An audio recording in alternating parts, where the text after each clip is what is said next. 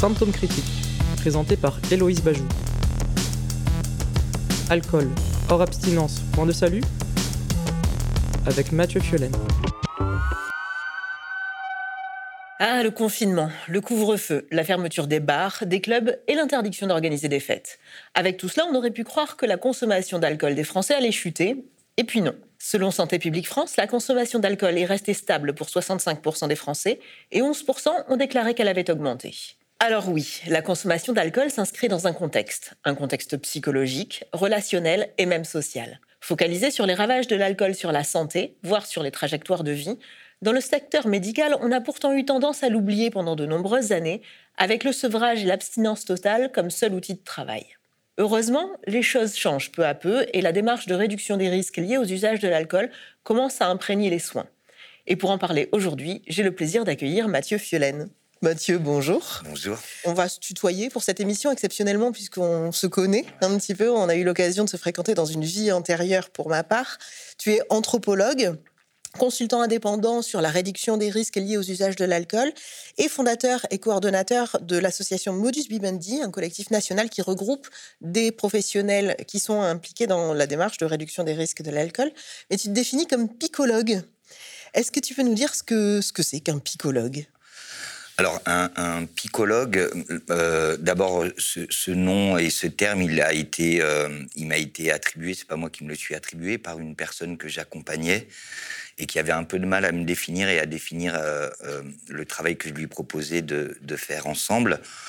Et donc, euh, c'est assez fréquent qu'on reçoive des personnes passablement éméchées, puisque c'est des personnes qui ont des relations, on va dire, assidues avec l'alcool. Et donc, elle était un peu bourrée. Et je pense que sa langue a fourché. Elle voulait savoir qu'est-ce que je faisais dans la vie, ce que j'étais. T'es pas médecin, t'es pas psychologue, t'es picologue. Et et ça m'a beaucoup plu et j'ai gardé ce terme-là. Alors, euh, il n'y a pas encore d'études et de diplômes euh, validant un cursus, mais l'idée, c'est de travailler auprès des personnes euh, autour de, de leur manière de boire. Et on considère, nous, que pour chaque, personne qui consomme, il y a une manière de boire spécifique, avec des fonctions spécifiques liées à l'usage, avec une histoire singulière, et que les, les manière habituelle d'évaluer les consommations d'alcool, est-ce qu'on boit trop, euh, est-ce qu'on boit mal, etc., sont en fait inopérantes et, classent les gens dans des cases qui, du coup, fait qu'on leur propose ensuite des modèles de soins que tu as évoqués à taille unique, auxquels ils doivent se conformer.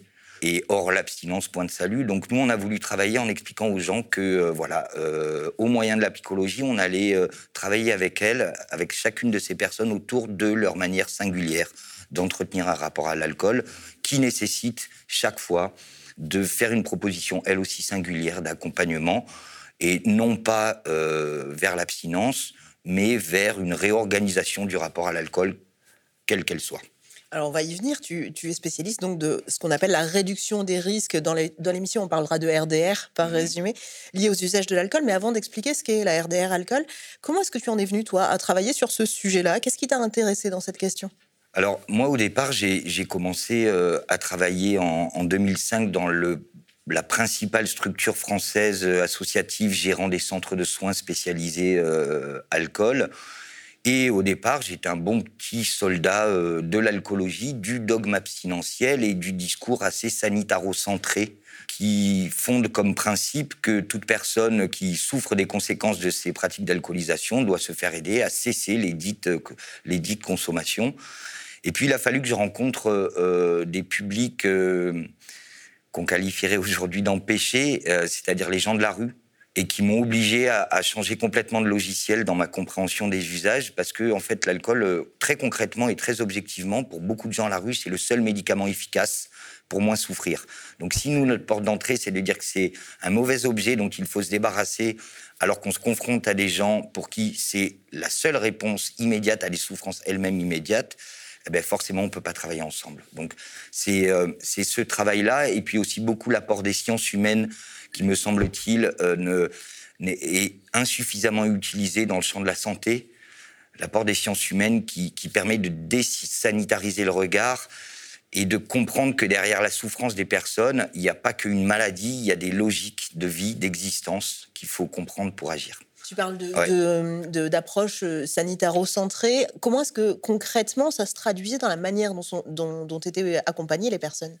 Alors la réalité euh, euh, telle qu'on peut l'analyser et qui n'a d'ailleurs pas, euh, qui, a bougé, mais qui reste quand même largement prégnante, c'est effectivement le poids du dogme abstinentiel et qui dépasse et qui dépasse d'ailleurs la question de la prise en charge parce que c'est très très ancré dans l'ensemble des représentations sociales. si on ne sait pas boire, il faut arrêter de boire. Donc il y a, y a, ce, y a cette espèce de dictat là euh, qui se transforme dans l'offre de soins par une offre de soins relativement au seuil, euh, pour laquelle on doit impérativement s'engager vers la voie de l'abstinence en étant en ceci renforcé et par le discours médical, et par le discours des proches, et par le discours de la société en général. Donc c'est euh, la maladie alcoolique, le paradigme de l'abstinence, et c'est d'ailleurs un gros problème parce que les gens confondent abstinence et le fait de souffrir des conséquences de, ces consommations d'alcool. Et donc ce paradigme de l'abstinence qui fait que la dépendance à l'alcool est une maladie dont le seul traitement est le sevrage. Et c'est quelque chose qui continue d'être ancré avec des taux de réussite dans le projet abstinentiel qui sont extrêmement faibles, avec des gens qui vivent en permanence des situations d'échec répétées euh, et qui ne sont pas anodines parce que chaque fois c'est plus de violence, chaque fois c'est plus de souffrance. Donc derrière, c'est des consommations qui prennent de plus en plus d'ampleur et des gens qui sont confrontés à la répétition des échecs avec tous les effets négatifs que ça peut entraîner. Parce que du coup, les personnes se confrontent à des parcours de soins où on leur propose sevrage, période d'abstinence plus ou moins longue, réalcoolisation et rebelote. C'est effectivement ça. Alors il y a plusieurs choses. Donc la, solution est radicale. Le fait que cette solution soit radicale fait que les gens repoussent le moment de la prendre, cette décision. Donc se produit quelque chose qui est extrêmement problématique dans le champ des usages d'alcool qu'on appelle le retard clinique. C'est le temps qui va s'écouler avant que les gens, sachant souffrir d'un problème, se décident à aller euh, voir quelqu'un pour prendre en charge ce problème. Quand vous savez que la seule solution qui va vous être proposée, c'est d'arrêter quelque chose qui vous accompagne dans vos existences depuis 20, 30 ans, eh bien, effectivement, c'est une décision assez compliquée à prendre. Donc ça, c'est le premier problème. Le deuxième problème, il est évidemment qu'en réalité, les gens, ils veulent pas forcément arrêter de boire. Ils veulent arrêter de souffrir des conséquences de leur consommation, ce qui n'est pas la même chose. Sauf qu'ils ont bien compris que pour obtenir de l'aide, il faut qu'ils affirment leur volonté d'arrêter de boire, parce que c'est ça qu'on va évaluer. Et donc, de facto, se noue une relation de soins, d'aide et thérapeutique qui est faussée un petit peu par une demande qui est tordue par cette exigence d'abstinence. Pour les, pour les soignants, pour, euh, pour le personnel médical, un des outils à disposition, c'est les critères de l'OMS qui définit euh, le problème, les problèmes d'alcool comme une quantité d'alcool ingéré par jour, qui sont des critères très objectifs mais euh, qui n'inclut pas du coup euh, la question du contexte social, de la pratique, de l'usage. Comment est-ce que toi, tu as été amené justement à te poser cette question et à redéfinir ce qui constitue en soi un trouble lié à l'usage de l'alcool et pas l'alcoolisme comme une quantité d'alcool ingéré par jour? C'est un petit peu comme toutes les normes. Hein. Il est, il est d'abord la question de normes qui se fondent soit sur des principes moraux, soit sur des réalités sanitaires qui n'ont de réalité en fait que statistique, c'est-à-dire on sait qu'au-delà d'une consommation X, euh, il y a des risques euh, de développer une cirrhose, un cancer, tout ce qu'on veut. Mais en fait, ça, ça se confronte à une autre réalité qui est que pour des personnes, euh, ces normes-là sont des objectifs non seulement inatteignables, mais générateurs eux-mêmes de souffrance. C'est-à-dire que lorsqu'on prétend imposer à des gens une norme et qu'on découvre, comme j'ai pu le faire, qu'en en fait, ces normes sont à peu près inatteignables ou alors elles ne le sont qu'au prix de très grandes souffrances qui parfois sont encore plus importantes que les souffrances liées aux conséquences des consommations, ben là forcément on se dit qu'il faut peut-être agir autrement. Euh, un exemple très concret, euh, moi j'ai commencé à travailler autour de, en reprenant à mon compte ce fameux slogan boire moins c'est mieux. C'est un slogan, euh, quand on commence à l'interroger, ben on voit que pour plein de gens, se contraindre à boire moins, c'est en fait rentrer dans des états de grande souffrance. Alors certes, ça contrevient aux principes sanitaires, aux normes sanitaires, mais pour l'équilibre individuel de la personne, son équilibre singulier, ben, il, m'est arrivé, moi, de conseiller à des gens de boire plus, parce que le premier indicateur de leur souffrance, c'était bien plutôt qu'ils se contraignaient en permanence à boire insuffisamment au regard de leurs besoins spécifiques. Alors cette question-là pose la question de l'alcool festif ou alcool poison, un grand cru classé ou une mauvaise binouse, bon vivant ou piccolo. On a passé nos représentations de l'alcool et des consommateurs au scanner dans un petit zapping et on se retrouve juste après.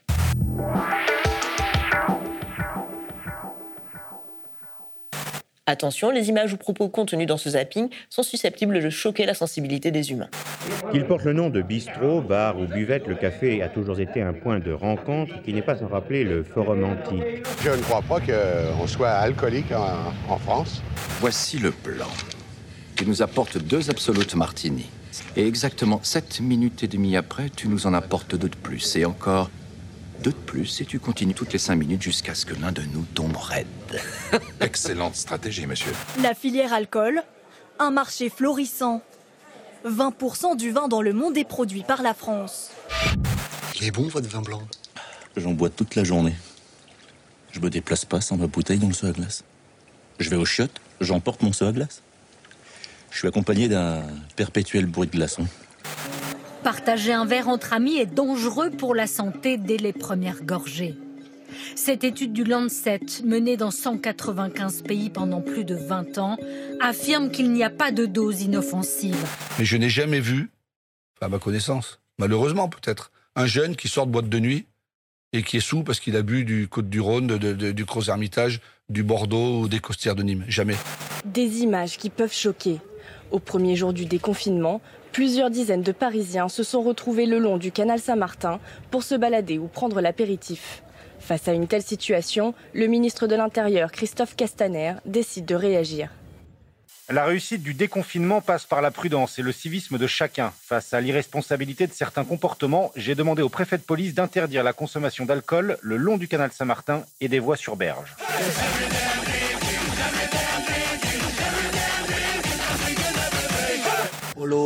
Polo. Eh, bonne nuit, Bleubitte.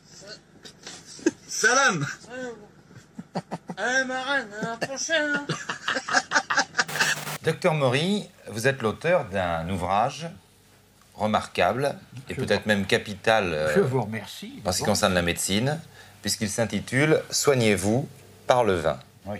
On va passer 24 heures en buvant que de l'alcool. L'abus d'alcool, je disais, est très dangereux pour la santé. Ne faites surtout pas ce que je fais dans cette vidéo, c'est totalement débile. Mais alors j'aime ça.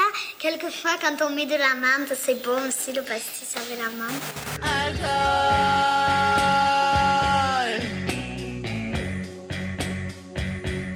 L'amour me donne la gueule de bois. Et l'alcool arrange ça. L'alcool, non, mais l'eau l'eau ferru- l'eau ferrugineuse, oui.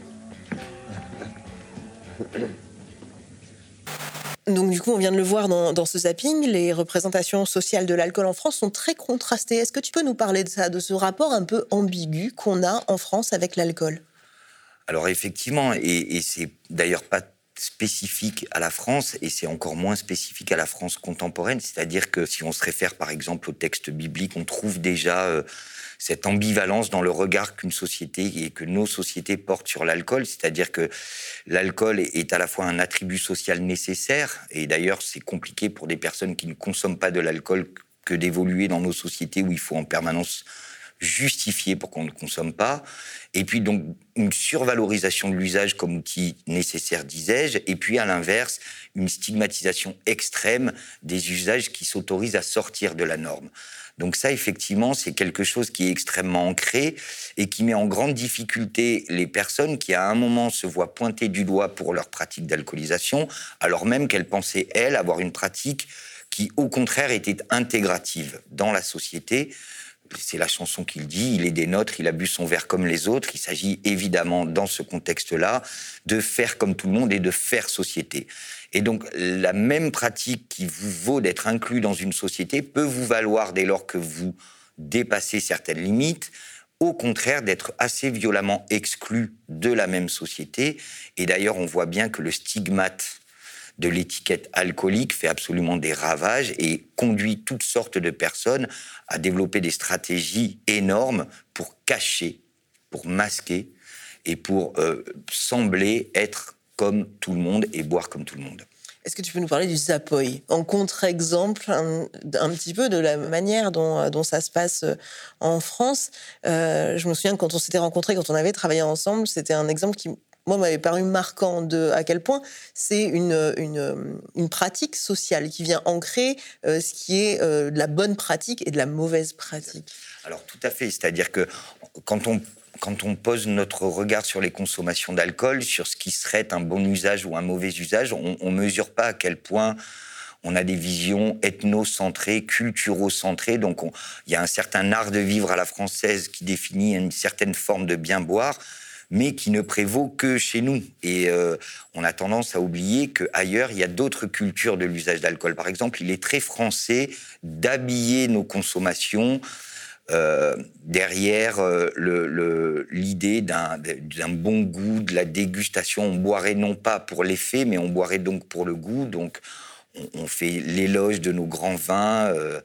On en est très fiers. Et puis, en fait, si on, va voir ailleurs, et le Zapoy, ça provient notamment des, des, pays de l'ex-Union soviétique, et effectivement, là, on voit des pratiques ritualisées socialement qui consiste à organiser avec méthode une ivresse collective massive qui va pouvoir durer deux, trois jours. Et c'est l'objectif et la fonction de la consommation qui rebute complètement le regard français et les représentations françaises, mais qui en fait correspond à une réalité qui consiste à dire voilà, nous, nos modes d'usage, c'est pas le bon vin à table en mangeant, c'est une ivresse massive organisée qui va durer du vendredi jusqu'au dimanche avec quelque chose que nous, on ne saurait pas forcément faire euh, euh, dans notre culture, qui consiste à s'assurer du vendredi jusqu'au dimanche soir, à maintenir un état quasi constant d'ivresse massive et collective, mais qui s'organise, qui se sécurise et qui correspond à une réalité, c'est qu'en fait, contrairement à ce qu'on nous raconte, la plupart des gens qui consomment consomment pour les effets et non pas pour le goût. Et c'est bien pour ça que euh, pour obtenir un certain effet, euh, ben, les normes OMS que tu citais tout à l'heure deviennent caduques. L'adolescent ou l'adolescente qui sort et qui euh, boit de l'alcool parce que c'est le seul moyen pour elle de se désinhiber, de dépasser la honte, d'avoir des rencontres amoureuses, affectives ou tout ce qu'on veut. Si on lui dit tu boiras que deux verres par jour parce que c'est les normes OMS, eh ben là l'alcool va absolument pas remplir la fonction qu'il vient chercher. Et ça, ça vaut pour toutes les personnes qui consomment de l'alcool. Donc partir de pour quelle fonction on boit et du coup quel usage ça implique, ça nous permet de mieux travailler autour des usages eux-mêmes. Du coup, comment est-ce qu'on définit ce qui est du, de l'usage problématique qui pose problème? Comment est-ce que la personne, du coup, définit euh, ce, qui, ce qui pose problème? Moi, je pense que euh, la première chose, c'est qu'on ne doit pas partir du problème, mais on doit partir de la fonction que je viens d'évoquer. C'est-à-dire que chaque usage n'existe que parce qu'il remplit une fonction. Il faut arrêter de penser que les gens consomment pour se faire du mal. Les gens, ils consomment pour se faire du bien. Et il se trouve que cette recherche de bien-être ou de mieux-être ou de moindre mal-être eh ben, a des conséquences négatives, mais qui, elles, ne sont pas du tout voulues, elles sont subies. Mm. Et que ce faisant, effectivement, ces problèmes peuvent prendre toutes sortes de formes. Ils peuvent impacter la vie affective, la vie sociale, la vie professionnelle. Ils peuvent impacter la santé. Ce qu'on constate, nous, la plupart du temps, c'est qu'en fait, il y a une forme d'hypocrisie lorsqu'on dit que Monsieur X ou Madame Y a un problème. En fait, ce qu'on veut dire, c'est que c'est nous-mêmes qui avons un problème avec les pratiques d'alcoolisation de Monsieur X ou Madame Y. Que l'on soit soignant, que l'on soit accompagnant, que l'on soit proche, que l'on soit euh, collègue de travail, etc. C'est d'abord à nous que ça pose problème. Et qu'est-ce qui nous pose problème à nous? C'est pas que la personne ait une relation problématique à l'alcool, c'est que ça se voit. Donc ce qu'on veut, c'est que ça ne se voit pas. Et on a tous connu ça, y compris dans nos cercles personnels, tel proche, euh, tel membre de notre famille dont on s'inquiète un peu des consommations d'alcool. Mais dans les réunions de famille, ce qu'on souhaite, c'est que ça déborde pas. Dans nos fêtes, c'est qu'on veut que ça se voit pas. Et donc, il y a une espèce d'hypocrisie générale. Donc, finalement, on est dans une société où, indépendamment de la réalité des impacts négatifs sur la vie de la personne, il y a une question de visibilité. L'alcool vient nous poser problème parce que à un moment, quelqu'un va s'autoriser à être alcoolisé devant nous, alors que c'est pas le lieu et que c'est pas le moment. Euh, si là, tout de suite, maintenant, sur le plateau, je me sors une 8-6 alors qu'il est 10h ou 11h du matin, on va dire, lui, il a un problème avec l'alcool. Par contre, s'il y a 18h, heure officielle de l'apéritif, là, je me sors euh, un Ricard, un pastis ou un verre de vin ou de bière, ça va poser de problème à personne. Or, la réalité, c'est que sur mon organisme, que ce soit la bière à 10 heures ou la bière à 18 heures, en fait, il y a potentiellement un effet négatif qui dépend des personnes, qui dépend de là où elles en sont. Mais ce qui est certain, c'est que la réalité de cet impact négatif, il ne peut être évalué qu'en proportion des effets bénéfiques, des fonctions nécessaires que remplit ce même alcool. Et du coup, même dans la gestion politique, dans la gestion de l'espace public, on a tendance à vouloir cacher là aussi la consommation d'alcool. Euh, pourquoi est-ce que c'est problématique aussi, et notamment pour les populations précaires dont tu parlais, avec lesquelles tu as travaillé? D'abord, il y a plusieurs choses, c'est-à-dire que euh, euh, la société estime qu'il y a des espaces légitimes pour, pour, pour consommer de l'alcool. Ces espaces légitimes, c'est les bars, par exemple. et il y a des populations légitimes, aptes, compétentes, en capacité à consommer de l'alcool. Sous-entendu, il y a des populations qui ne le sont pas. Et là, il y a un stigmate social très fort qui vient frapper évidemment notamment euh, les publics précaires, mais on pourrait discuter aussi, on pourrait prendre l'exemple des femmes aussi, par exemple. Des femmes enceintes. Des femmes enceintes a fortiori. Euh, euh, il y a des publics comme ça dont la société estime que le, le rapport à l'alcool il va être forcément problématique et qu'à ce titre-là, il doit être empêché y compris au nom du prétendu bien-être des personnes concernées. Donc il y a des gens comme ça qui sont contraints de consommer de l'alcool en devant en permanence se justifier de leur droit à le faire. Quand vous êtes à la rue, quand vous êtes en situation de grande précarité, vous n'avez pas le droit, et d'ailleurs de plus en plus d'arrêtés préfectoraux, municipaux le stipulent, vous n'avez pas le droit de consommer sur l'espace public. Mais dans le même temps, vous avez des lieux de mise à l'abri, des centres d'hébergement, des accueils de jour, qui, eux tous, ont décrété qu'il était strictement interdit de consommer. Donc on se retrouve avec des personnes qui ne savent plus où consommer et qui sont contraintes en permanence de consommer dans l'urgence, en cachette, de boire vite. Et quand on boit vite, ben c'est là qu'en fait l'alcool produit le plus d'effets sur le comportement et génère le plus de troubles. Donc quelque part, avec nos représentations et avec la mise en application de nos représentations par des règles qui empêchent les gens, en fait, on leur nuit. On nuit à leur état général, on nuit à leur rapport à l'alcool et on les éloigne d'autant plus de nos dispositifs supposés les protéger et les aider. Dans les structures de soins, mais aussi les structures sociales, des hôpitaux jusqu'aux maisons de retraite, l'alcool est souvent interdit. Une interdiction inscrite au règlement intérieur des institutions, mais dont la légalité concernant des adultes responsables pose aussi question. Nous avons fait le point sur les enjeux juridiques de ces questions avec Michael Ballandier, juriste constitutionnaliste spécialisé des droits des personnes en institution. C'est la séquence traitement d'urgence. Michael Ballandier, merci de nous accueillir dans votre cabinet. À Besançon pour évoquer ensemble donc les points juridiques autour de la RDR alcool et de l'interdiction d'alcool dans les règlements intérieurs des institutions. Dans les institutions sanitaires, il y a un interdit euh, qui est posé dans un article réglementaire euh, du Code de la santé publique, un article qui pourrait, à mon sens, être véritablement contesté devant euh, le juge administratif avec des chances qu'il puisse être annulé. Encore faudrait-il qu'il y ait des recours pour excès de pouvoir qui, soient, qui soient intentés. Pour ce qui concerne, en revanche, les institutions sociales médico-sociales, la question de l'alcool n'est pas abordée euh, dans le Code de l'action sociale et des familles, euh, si bien que c'est le principe général de liberté euh, qui a vocation à, s'appliquer, hein, un principe général de liberté qui est exprimé tout simplement à l'article 4 de la Déclaration des droits de l'homme et du citoyen, qui a valeur constitutionnelle, donc qui s'applique de manière générique à l'ensemble du, du, territoire français, qui nous dit que eh bien, la liberté consiste à pouvoir faire tout ce qui ne nuit pas à autrui je reprends euh, le fait qu'effectivement, euh, ces interdictions générales et absolues euh, de consommer ou d'introduire de l'alcool dans les institutions apparaissent comme étant illégales, mieux encore inconstitutionnelles. Hein, c'est-à-dire comme venant faire une situation différenciée à un certain nombre de personnes par rapport à la, loi commune, par rapport à notre pacte social.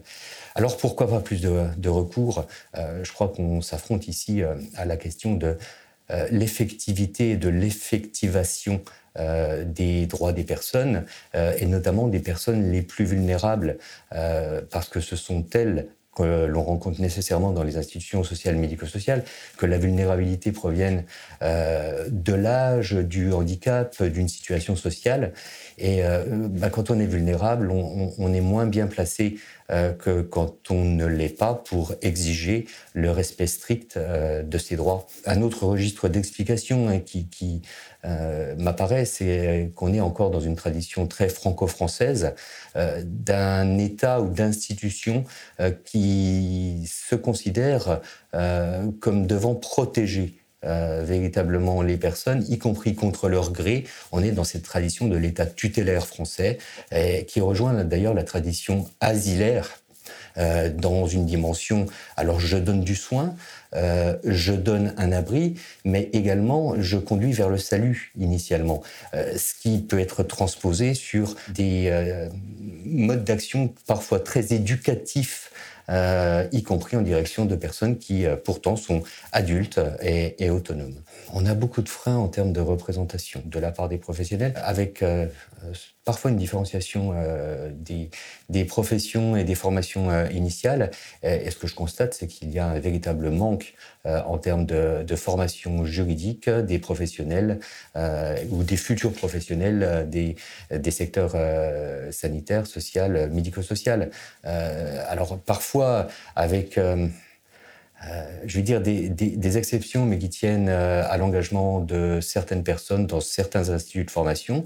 Mais euh, de, manière générale, il y a, une, vraie nécessité d'accentuer et de considérer que le droit n'est pas simplement un ensemble de techniques, mais que c'est un prisme d'abord au monde et que bah, ce prisme a, vocation à se euh, à se conjoindre avec les autres prismes d'abord des situations extrêmement complexes que, l'on peut rencontrer dans le secteur social, médico-social, dans le secteur psychiatrique, et que c'est également euh, sans doute une part d'une clinique possible euh, pour, pour les sujets. Je me rappelle d'un colloque qui avait été organisé où on m'avait demandé de, présenter le cadre juridique.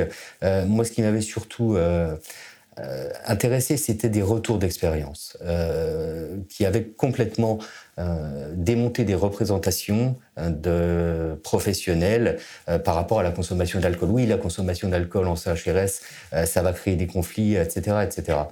En fait, les professionnels sont venus expliquer parce qu'il y avait eu la réintroduction d'une autorisation régulée, c'était un premier pas.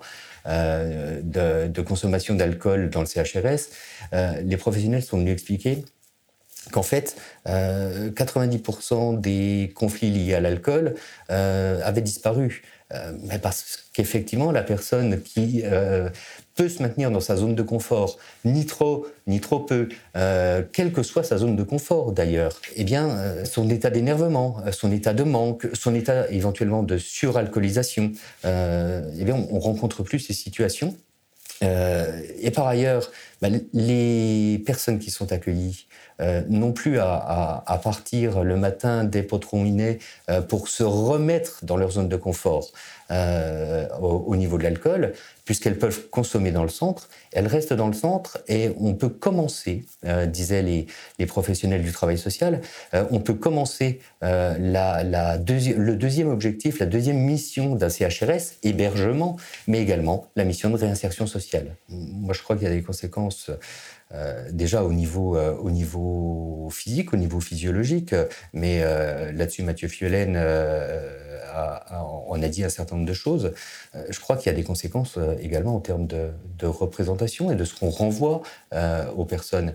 C'est-à-dire que à leur imposer des interdits qui sont des interdits qui s'entendent tout à fait lorsque on est en relation avec des enfants, euh, eh bien, on continue, on, on, fait en sorte de les destituer euh, en tant que véritable majeur, en tant que véritable euh, personne.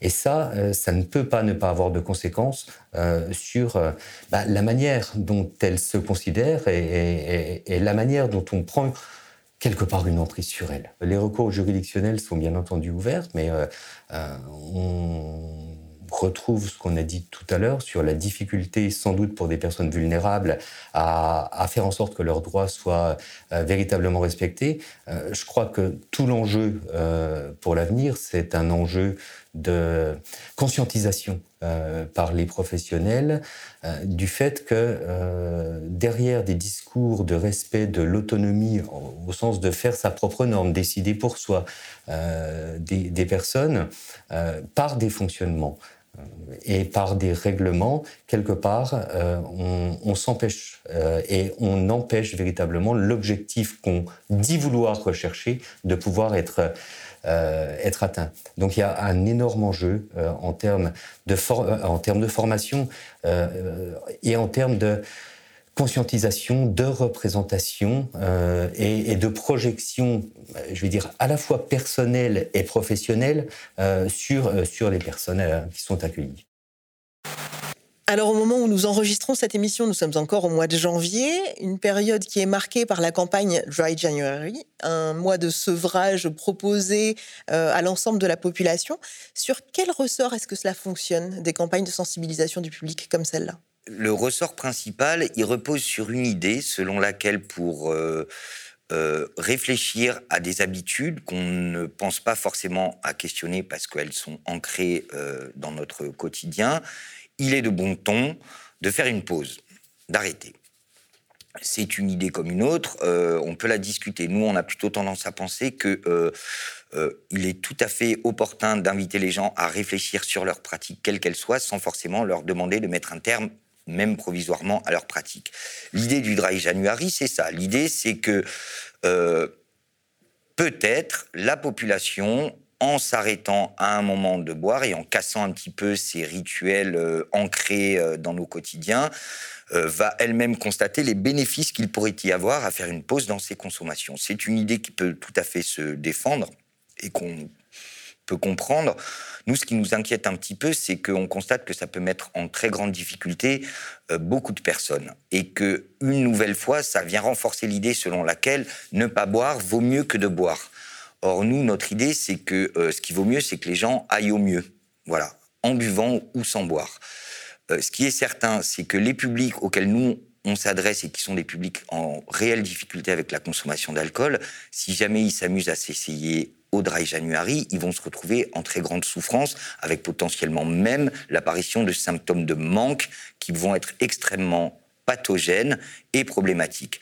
Donc l'idée, c'est que nous, on dit attention, assurons-nous de ne pas avoir des messages qui ne s'occupent que de celles et ceux pour qui s'arrêter pendant un mois ne génère aucune difficulté. Donc finalement, ne s'adresse qu'à ceux qui n'ont pas de problème avec leur consommation d'alcool.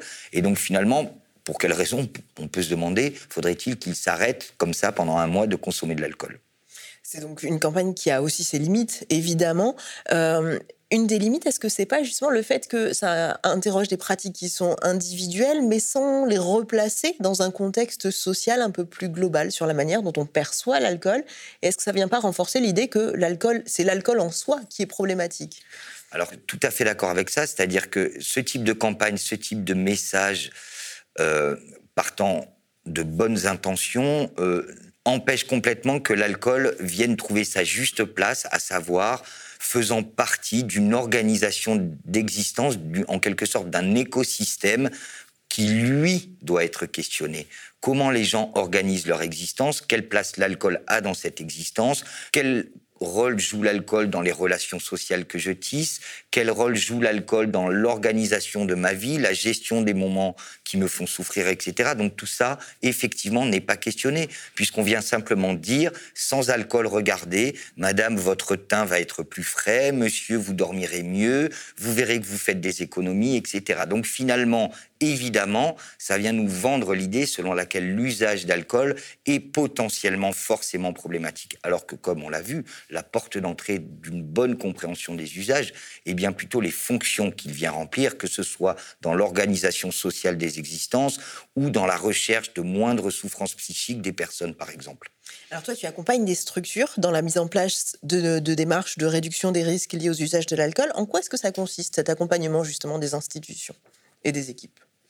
Alors, cet accompagnement des institutions et des équipes, d'abord, il, part du postulat que la question alcool est extrêmement présente, que ce soit dans le dispositif spécialisé de prise en charge, mais en réalité dans à peu près tous les établissements qui sont amenés à s'adresser à des publics en difficulté, que ces difficultés-là soient d'ordre social ou d'ordre sanitaire.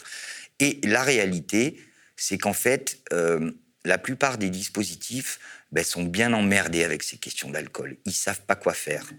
Ils ont tendance, pensant bien faire, à promouvoir un discours abstinentiel, et ils voient bien que ce discours abstinentiel, en fait, s'il marche pour quelques-uns, euh, en laisse plein au bord de la route.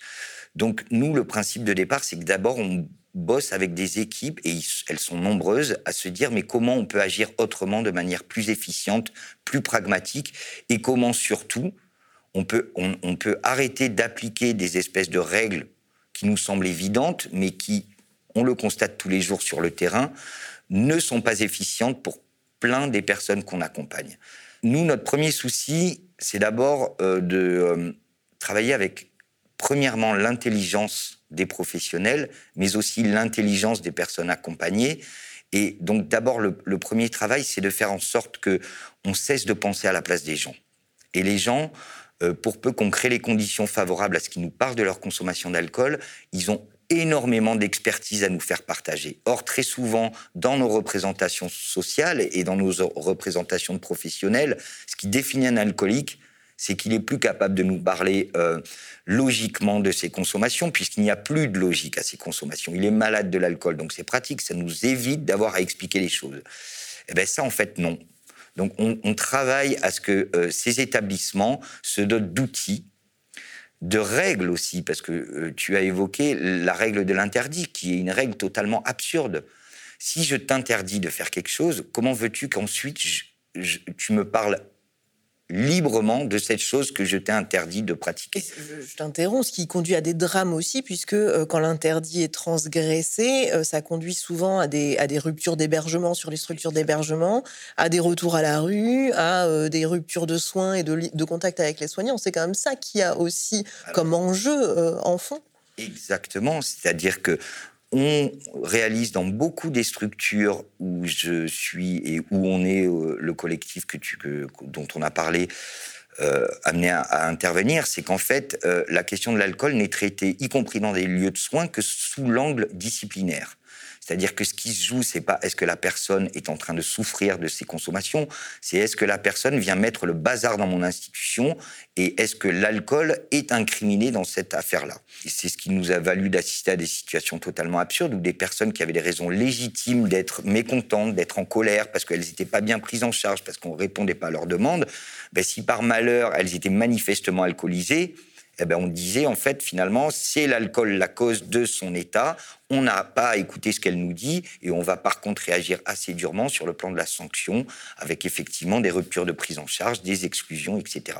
Mais c'est aussi, parce que là on parle des institutions, c'est aussi des choses qui se passent dans la famille, c'est aussi des, des, choses qui se passent à toutes les échelles de la société. On se fiche bien finalement de savoir si réellement vous souffrez de vos consommations.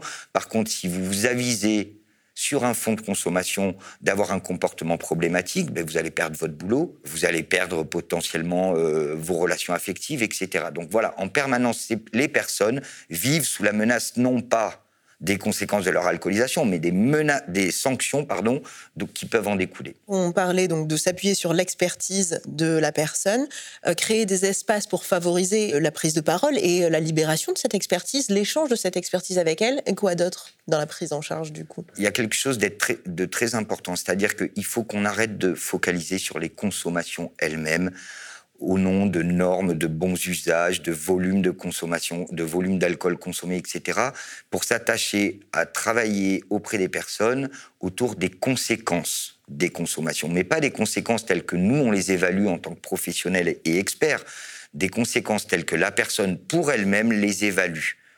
Et ce qui nous importe, c'est d'évoquer tout autant les conséquences positives et bénéfiques qui justifient que l'usage existe, que les conséquences négatives. Et on s'attache à diminuer les conséquences négatives tout en préservant autant que faire se peut les conséquences positives. Et ce faisant, ce qu'on explique aussi, c'est qu'il faut arrêter euh, d'agir pour les personnes mais contre les personnes. C'est-à-dire il faut arrêter de penser à leur place. Il faut arrêter de définir à leur place ce qui peut être bon pour elles. Et notamment, nous, on se bat beaucoup autour de cette idée d'agir sur la qualité de vie des personnes. La notion de qualité de vie, elle est très importante parce que c'est à chaque personne elle-même de définir ce que peut être sa qualité de vie, indépendamment des critères de qu'est-ce que c'est qu'une bonne santé, qu'est-ce que c'est qu'un bon usage, qu'est-ce que c'est qu'un bon comportement.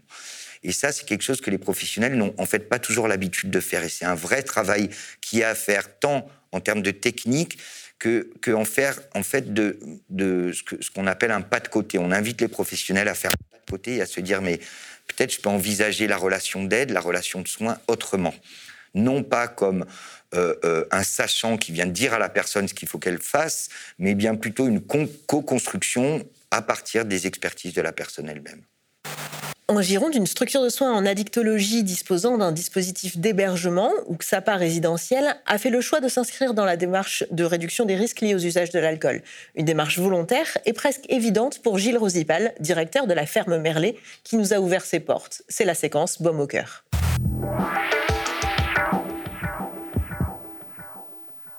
Donc Gilles Rosipal, vous nous accueillez à la ferme Merlet. La ferme Merlet, c'est un XAPA, un centre de soins, d'accompagnement et de prévention en addictologie. En quoi est-ce que ça consiste exactement? Alors, l'objectif des XAPA, c'est des établissements médico-sociaux qui permettent d'accueillir, d'évaluer et d'orienter toutes les personnes qui, de près ou de loin, sont en difficulté avec leurs pratiques addictives donc, euh, les consommateurs de drogues illicites, d'alcool ou leur entourage. Donc on peut être amené aussi bien à accueillir euh, bah, des personnes qui sont en situation d'addiction, des personnes dépendantes, des personnes qui sont des usagers, qui s'interrogent sur leur usage, qui ont envie de modifier leurs pratiques, ou alors l'entourage, euh, la famille, les, professionnels pour répondre à toutes les questions sous l'angle de l'information, de la prévention et aussi du soin en addictologie. La plus-value du résidentiel, c'est de proposer une unité de temps et de lieu et d'accueillir les gens et de les héberger de façon à ce qu'on puisse les avoir sur place et que eux puissent avoir l'ensemble de l'offre de soins au même endroit, au même moment, de façon à ce qu'on puisse renforcer l'intensité des soins qu'on leur propose et euh, de pouvoir agir plus facilement sur l'ensemble des déterminants de la santé. Vous avez inscrit la RDR alcool dans vos modes de pratique, dans votre manière de travailler. Pourquoi est-ce que vous avez fait ce choix? Au départ, ce n'était pas un choix, c'était une nécessité.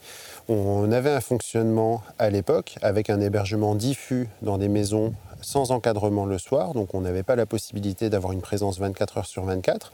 Donc d'un côté, un projet qui était plutôt sur euh, le maintien de l'abstinence, mais à la fois avec des moyens qui ne nous permettaient pas de, faire tenir à nos patients qui ont des difficultés sévères en lien avec les consommations d'alcool, euh, de, tenir le règlement qui interdisait à l'époque les consommations dans l'établissement. Donc finalement, on interdisait les consommations, mais on n'avait pas les moyens de faire respecter cet interdit. Et par ailleurs, c'était beaucoup trop compliqué pour certains de nos patients qui du coup avaient des consommations qui étaient cachées. Et au lieu de travailler avec eux sur ces, sur consommations et sur les conséquences de ces consommations, on se retrouvait à avoir une espèce de jeu du chat et de la souris, pas vu, pas pris, qui finalement était plutôt, euh, plutôt contre-productif. Le, le fait d'intégrer des pratiques de réduction des risques alcool, au départ, c'était de pouvoir avoir une approche pragmatique. On identifie un risque pris à la fois par les patients et à la fois par les soignants euh, du fait de ces consommations, de leur impact sur les individus dans la démarche de soins, euh, dans le rapport des individus entre eux, donc le collectif, les conséquences directes à court terme, à moyen terme, à long terme, on identifie ce risque-là, puisqu'on ne peut pas empêcher le comportement en en étant sûr, on a choisi de réduire les risques immédiat dans un premier temps, à moyen terme et à long terme ensuite, et euh, d'intégrer du coup des pratiques d'accompagnement de l'usage de manière à en réduire les conséquences, euh, les, conséquences directes, et de coupler ça avec l'offre de soins qui vise quand même un changement de comportement.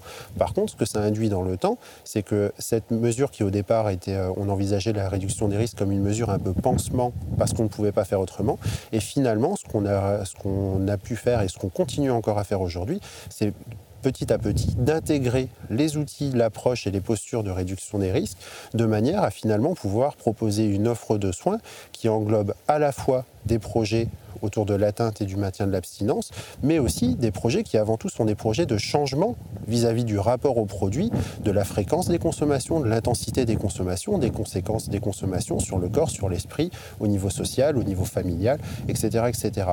Grosso modo, plutôt que de travailler avec des gens euh, où on pensait d'eux que hors, hors l'abstinence, point de salut, aujourd'hui, on va avoir une, euh, approche du soin en, alcoolologie qui est de se demander qu'est-ce que la personne veut changer dans son comportement de consommation d'alcool. Et là, on a différents leviers qui peuvent être l'abstinence, mais qui peuvent être aussi la réorganisation des consommations, la réduction des consommations, le travail autour des risques immédiats ou des risques à moyen terme ou des risques à long terme autour de ces consommations. Et finalement, on fait plus de distinguo, comme ça a pu être le cas euh, notamment avec euh, l'approche historique de la RDR euh, centrée sur les, produits, sur les produits illicites, où il y avait d'un côté la réduction des risques pour ceux qui ne veulent pas arrêter de consommer, et d'un autre côté le soin, entre guillemets, avec un grand S et une visée abstinentielle. Mais finalement, on essaie d'avoir une approche qui est beaucoup plus intégrée, en se disant que finalement, on n'est pas là pour faire en sorte que les gens arrêtent ni que les gens continuent. On n'est pas euh, à tout prix pour le maintien de la consommation d'alcool et on n'est pas anti-abstinence.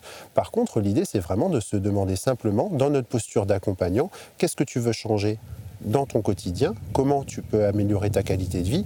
Et là, on arrive sur des changements qui sont précis, pragmatiques et mesurables pour les patients. Et ça peut, ça peut différer, ça nous a obligés à élargir la palette. Autrefois, on avait des usagers qui devaient passer de trop à plus rien. Et ils étaient dans un gros problème, c'est euh, et si je veux reconsommer un peu, ben non, c'est pas possible. On leur disait euh, vous n'allez pas y arriver, c'est la rechute.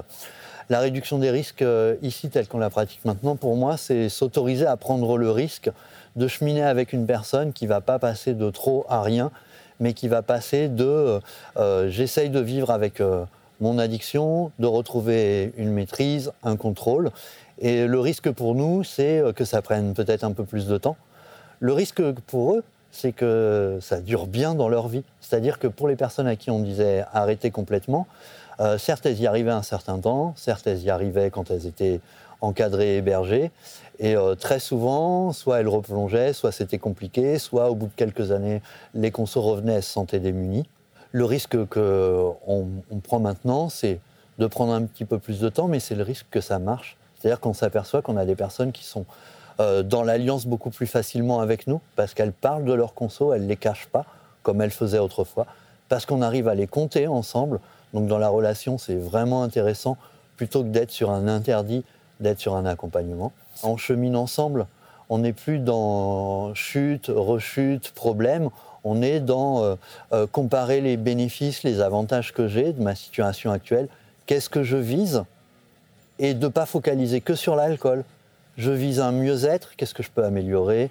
Des points sur ma santé, des points sur mon logement, des points sur mes ressources. On n'a pas que la focalisation alcool. Entre euh, le soignant que j'étais et le soignant que je suis aujourd'hui, c'est vraiment d'être beaucoup plus dans la relation naturel, en fait. On est descendu d'un cran de celui qui va imposer à, imposer à une attitude. On passe à quelqu'un qui accompagne vraiment. Ni l'abstinence, ni la réduction des risques sont la seule solution. C'est un panel des choix. Et c'est moi, c'est ça qui m'intéresse. La personne, elle peut se positionner dans ces choix-là. Voilà. Ce qu'on constate en ouvrant la possibilité d'avoir, euh, de proposer des soins qui n'ont pas uniquement une visée d'abstinence, mais de pouvoir euh, réinterroger comment sociabiliser les consommations, réduire la sévérité, l'intensité des consommations et l'intensité des conséquences des consommations. Finalement, ça ouvre les portes du soin résidentiel à des publics qui n'intégraient pas ce type de dispositif et qui donc, de fait, avaient des retards de soins, avaient des conséquences euh, beaucoup, plus, euh, beaucoup plus prononcées d'un point de vue physique, social, euh, du, fait de leur, du fait de leur addiction. Souvent, c'est le premier réflexe des professionnels, ça a été de se dire on laisse faire parce que finalement on baisse les bras.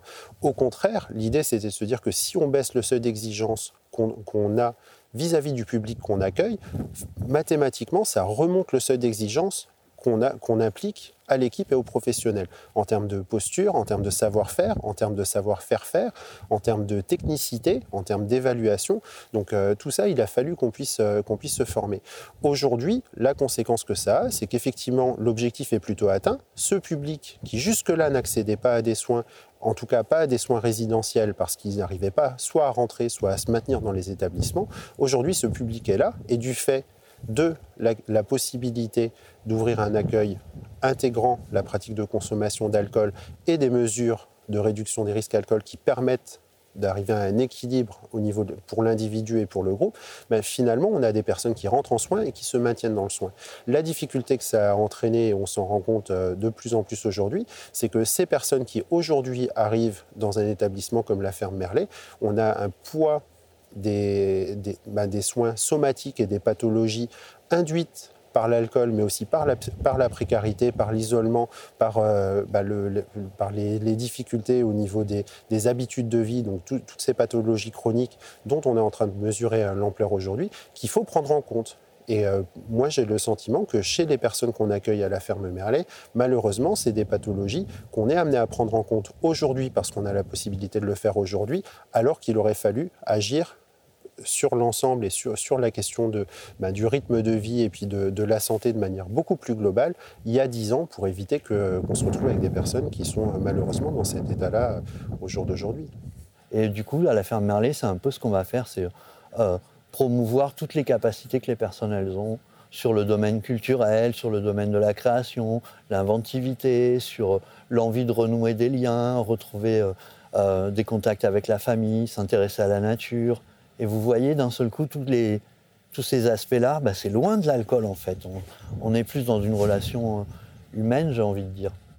Du coup, on n'en a pas encore parlé, la réduction des risques liés aux usages de l'alcool, d'où ça vient? Comment est-ce que ça s'inscrit dans une histoire euh, théorique, médicale euh, ou pas d'ailleurs? L'approche euh, réduction des risques, elle naît notamment en France et d'ailleurs très tardivement en France, grâce ou plutôt faudrait-il dire à cause de l'épidémie du sida. C'est l'épidémie du sida qui impose aux soignants, mais aussi au pouvoir public, notamment dans le champ des usages de drogues illicites et notamment euh, l'injection de drogue, de sortir du dogme abstinentiel. Euh, dans les années 80 et même plutôt 90 en France, euh, très tardivement donc, on réalise que si on veut enrayer la propagation de l'épidémie du sida qui fait des ravages parmi les injecteurs de drogue, eh bien, certes, il faut leur proposer d'arrêter de se droguer, mais s'ils continuent à le faire, eh bien, il faut peut-être les aider à le faire en, prenant le moins de risques possible. Et ça, ça vient se heurter de manière très violente à une idéologie très prégnante selon laquelle si je donne une seringue euh, stérile à un usager de drogue, je l'encourage à se droguer. Donc il y a eu euh, des réticences qui existent toujours. On voit les discours politiques, on voit euh, la fameuse euh, théorie selon laquelle si tu donnes un joint, enfin si quelqu'un fume un joint, après il va se droguer, puis si tu lui donnes une seringue, etc., etc.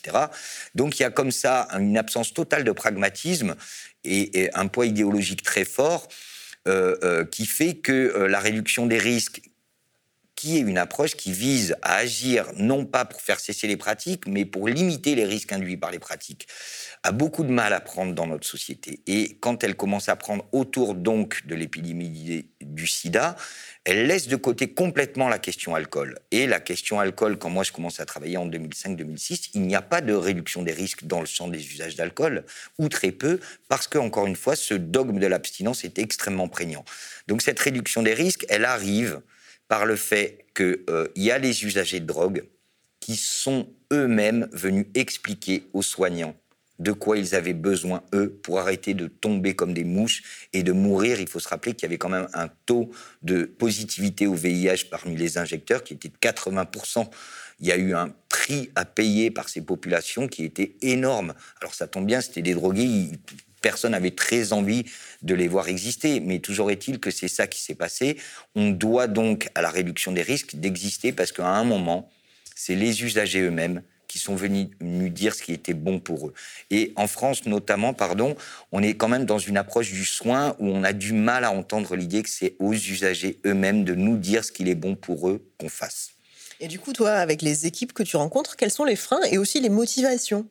Alors, le premier des freins, euh, il est... Euh, en fait, il repose essentiellement sur les représentations. C'est-à-dire que quand on commence à accompagner les équipes, on mesure à quel point depuis des années, ils ont des pratiques autour de ces questions euh, qui ne sont jamais interrogées, qui ne sont jamais remises en question et qui sont portées, confortées et confirmées par un espèce de discours ambiant qu'on entend depuis toujours.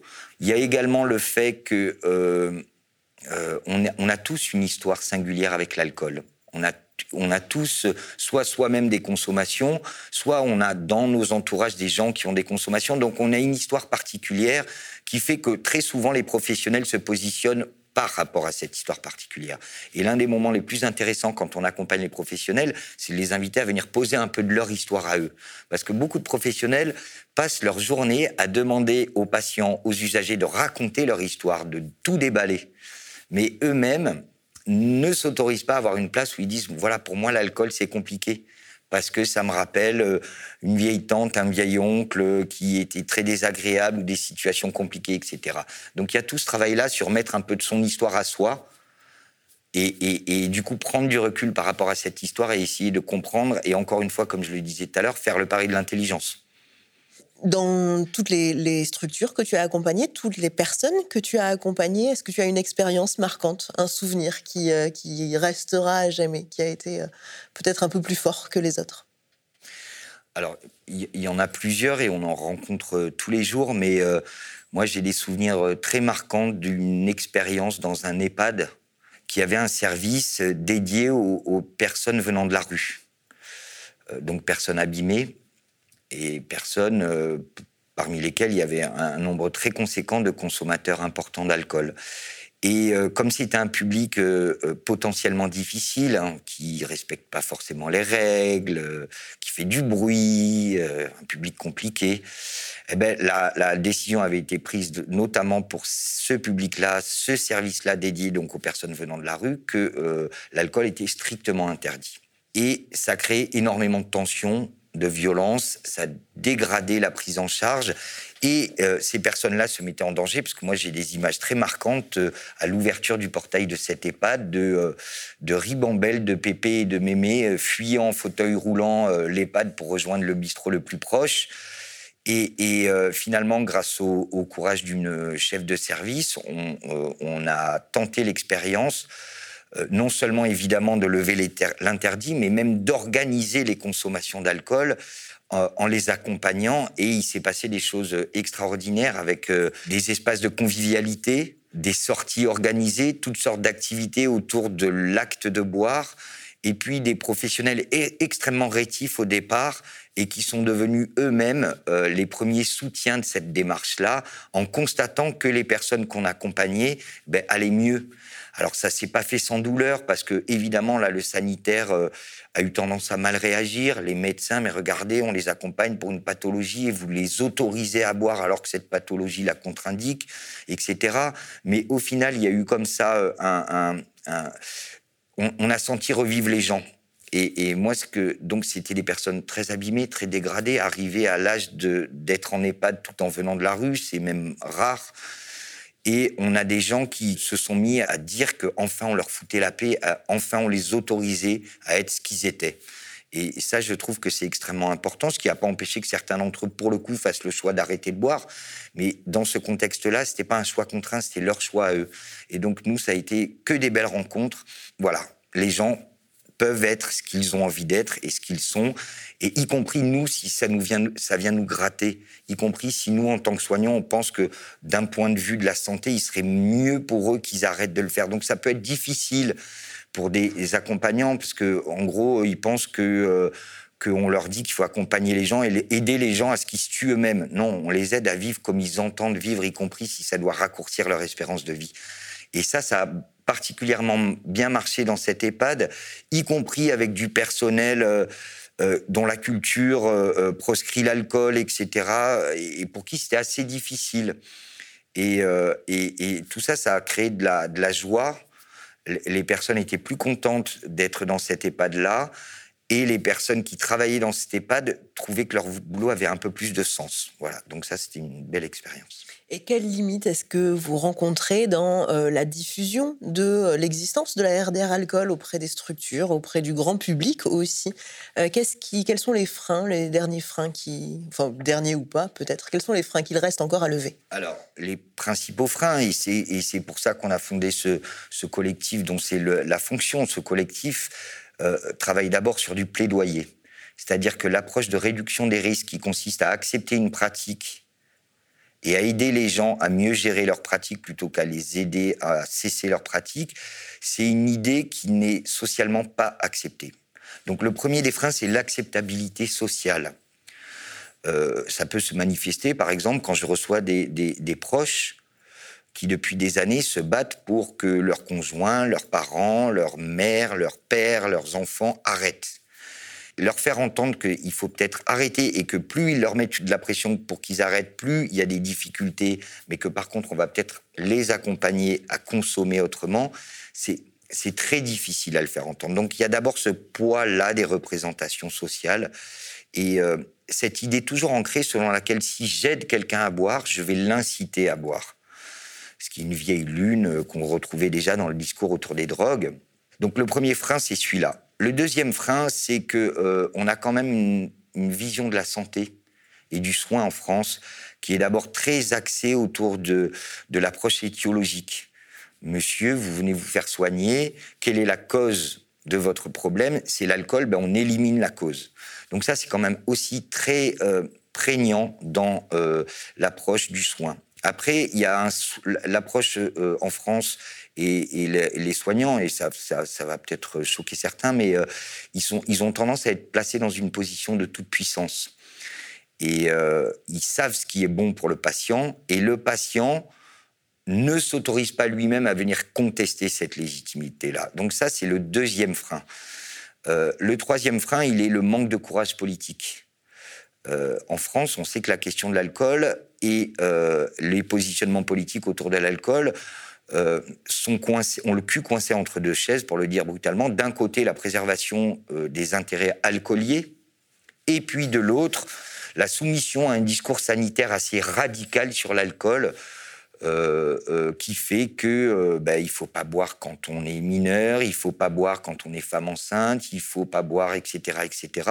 Et donc finalement, il n'y a pas de courage politique parce qu'il y a effectivement ces deux positions qui tiraillent les instances, notamment gouvernementales, et donc organiser et donner des moyens à des approches innovantes qui en plus se fondent sur l'échec des approches classiques, euh, c'est ça qui manque aussi. Courage politique, acceptabilité sociale et sortie un peu d'une certaine idée de ce que doit être le soin comme forme d'injonction thérapeutique qui vise à obliger les gens à faire ce qui est bon pour leur santé. Merci Mathieu Fiolaine pour cette expertise. Merci aussi à Jordan, Guillaume, Léo, Élie Mathias et toute l'équipe du média pour la réalisation. Ce numéro est tout particulièrement dédié à Marie-Noël, Joël et Christian qui se reconnaîtront. Quant à nous, on se retrouve le mois prochain pour un nouveau numéro de Symptômes critiques. Et d'ici là, prenez bien soin de vous. Le média est indépendant des puissances financières et n'existe que grâce à vos dons. Soutenez-nous sur lemediatv.fr. Et pour ne rien rater de nos contenus, abonnez-vous à nos podcasts.